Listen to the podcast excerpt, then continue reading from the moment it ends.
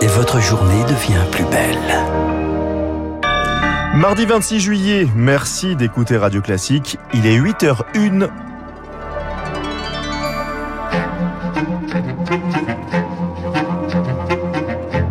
La matinale de Radio Classique avec Gaël Giordana. Les titres de votre journal, Charles Bonner, ouvrez grand les Jeux, c'est le slogan des Jeux Olympiques de Paris 2024, dévoilé hier et directement par l'Elysée. 90 départements en alerte sécheresse, la vigilance s'étend et touche presque tout le pays. Les agriculteurs sont en première ligne. Et puis euh, l'Europe tente de s'émanciper du gaz russe mais peine à s'entendre. La France pourrait boycotter le projet de la Commission européenne. Radio Classique. Les Jeux Olympiques de Paris s'ouvrent dans deux ans. Encore deux ans, ou plutôt seulement deux ans, pour organiser le plus grand événement sportif du monde avec de grandes ambitions. Une cérémonie d'ouverture sur la scène, plus de 13 millions de visiteurs étrangers.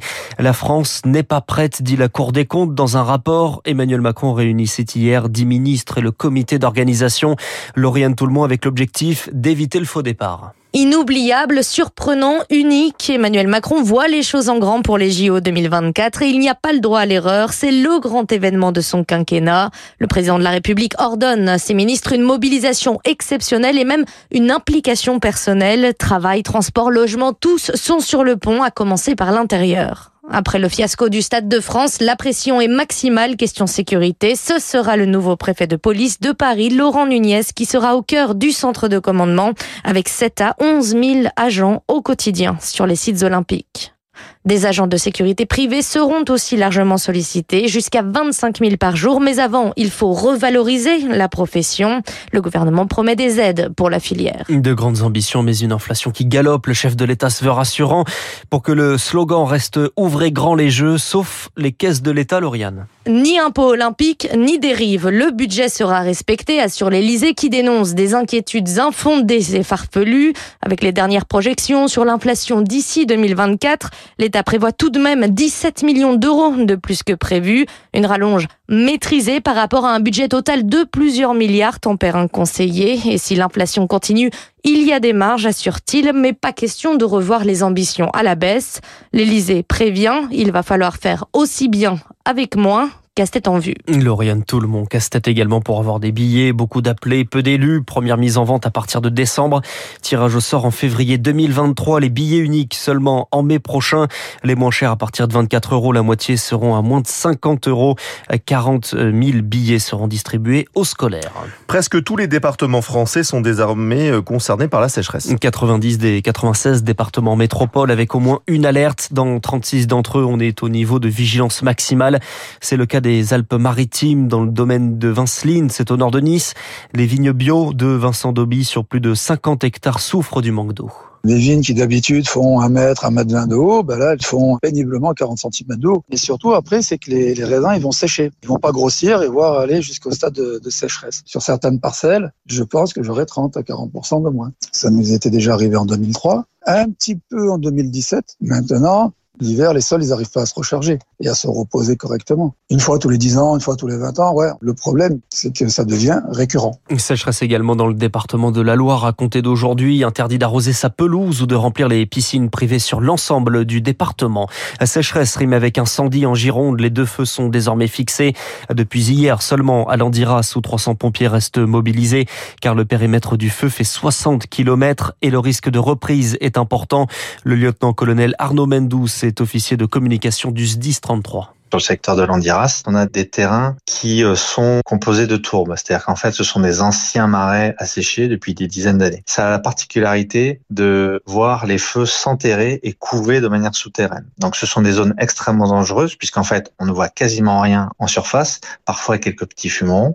En revanche, vous avez des véritables feux qui couvent de manière souterraine et qui peuvent bah, réémerger de manière violente plusieurs jours, voire plusieurs semaines après. Au total, avec l'incendie de la Teste de bûches. Plus de 20 000 hectares ont brûlé en Gironde, dont des campings, des zones touristiques. Pour les professionnels, c'est désormais le reste de la saison qui risque de partir en fumée. Mais selon les premières tendances, les touristes vont tout de même venir en Gironde. Patrick Pujot est le président du club hôtelier du bassin d'Arcachon et pour lui, le plus dur est passé. À partir du lundi 18, on a subi, on va dire, 10 à 15 d'annulation cette semaine-là. Mais c'est vrai que depuis deux jours maintenant, on reprend des réservations normalement. Donc on est confiant pour le reste de la saison. On va dire que cette semaine est encore un petit peu calme par rapport à une semaine habituelle, mais on est très confiant pour le mois d'août où là on a un taux de réservation qui est tout à fait normal. Donc on pense qu'à partir du mois d'août, on va retrouver une activité classique estivale sur le bassin d'Arcachon. Ça sera pas une excellente saison, mais la saison sera sauvée et loin d'être dramatique. Un propos recueilli par Théophile Vareille. 8h06 sur Radio Classique. La Russie continue sa guerre gazière contre l'Europe. Le terme est signé Volodymyr Zelensky. Le président ukrainien appelle à la riposte. À partir de demain, Gazprom, le fournisseur russe de gaz, va réduire une nouvelle fois les livraisons à l'Europe via le gazoduc Nord Stream 1 de 40% actuellement. On va passer à 20% officiellement pour des raisons techniques provoquées par les sanctions européennes. Autant dire que dans le camp d'en face, personne ne croit à ce type d'argument. Et la réponse se prépare, s'adapter à vivre sans gaz russe. Les ministres de l'énergie de l'Union européenne se retrouvent aujourd'hui à Bruxelles. La Commission veut réduire la consommation de 15%. Un plan ambitieux mais déjà critiqué, notamment par l'Espagne, Anne Mignard. À la différence de ses voisins européens du Nord, l'Espagne veille depuis plusieurs années déjà à réduire sa dépendance énergétique vis-à-vis de l'étranger et notamment de l'Algérie pour ce qui est du gaz. Madrid s'emploie aussi à diversifier ses fournisseurs et a par exemple investi dans d'importantes installations de stockage de gaz liquéfié qu'elle reçoit des États-Unis et des pays d'Afrique. Les différents gouvernements successifs ont choisi de miser sur les énergies renouvelables aussi. Voilà pourquoi explique Teresa Ribeira la ministre de la Transition écologique, il n'est pas question de demander aux Espagnols de baisser leur consommation. L'effort a été fait à chacun de prendre ses responsabilités. Mais dans un geste de solidarité, Madrid prévoit d'augmenter au maximum sa capacité d'exportation de gaz vers ses voisins européens et notamment vers la France via les Pyrénées. Autre veto attendu, celui du Portugal et de la Grèce, même scepticisme de la part de la France. Ça traîne à l'Assemblée, les députés n'ont pas encore terminé l'examen du projet de loi de finances rectificatif. Les débats suspendus cette nuit, ils reprennent cet après-midi après les questions au gouvernement et un nouveau revers pour l'exécutif. L'opposition de la DUPES au RN a voté une aide sur le fioul de 230 millions d'euros contre 50 prévus par le gouvernement. En revanche, pour le projet de loi sanitaire, c'est bon. La nouvelle version modifiée par le Sénat est approuvée par les députés. Le texte prévoit des tests négatifs aux frontières en cas d'émergence de variants du Covid dangereux. La nouvelle loi ouvre également la voie à la réintégration des soignants non vaccinés en cas de feu vert de la haute autorité de santé. C'est un autre enjeu de santé qui inquiète la variole du singe. En France, on recense 1700 cas. Un grand centre de vaccination ouvre aujourd'hui à Paris. Les doses sont là, les bras vaccinés ne manquent plus que les bras pour vacciner. Le ministre de la Santé, François Braun, signera un décret aujourd'hui pour autoriser les étudiants en médecine à participer à cette campagne.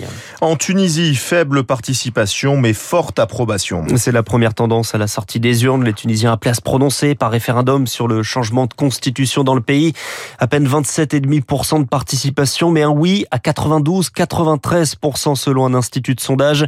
Avec cette réforme, le président Kais Sayed va donc renforcer ses pouvoirs, de quoi sceller un régime autoritaire déjà en place, selon Vincent Guézer. Il est chercheur au CNRS. La dérive autoritaire, elle est déjà euh, de facto. Voilà un an, il a commencé à geler le Parlement.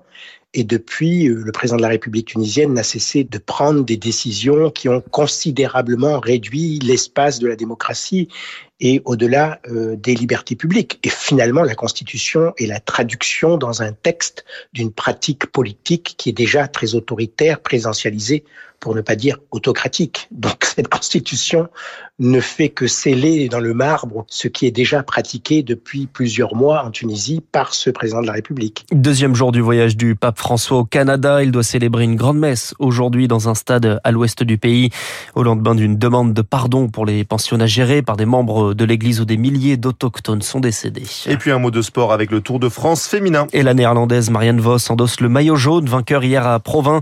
Aujourd'hui, troisième étape en Champagne, 134 km entre Reims et Épernay. Merci beaucoup Charles Bonner. On vous retrouve pour l'essentiel de l'actualité à 8h30.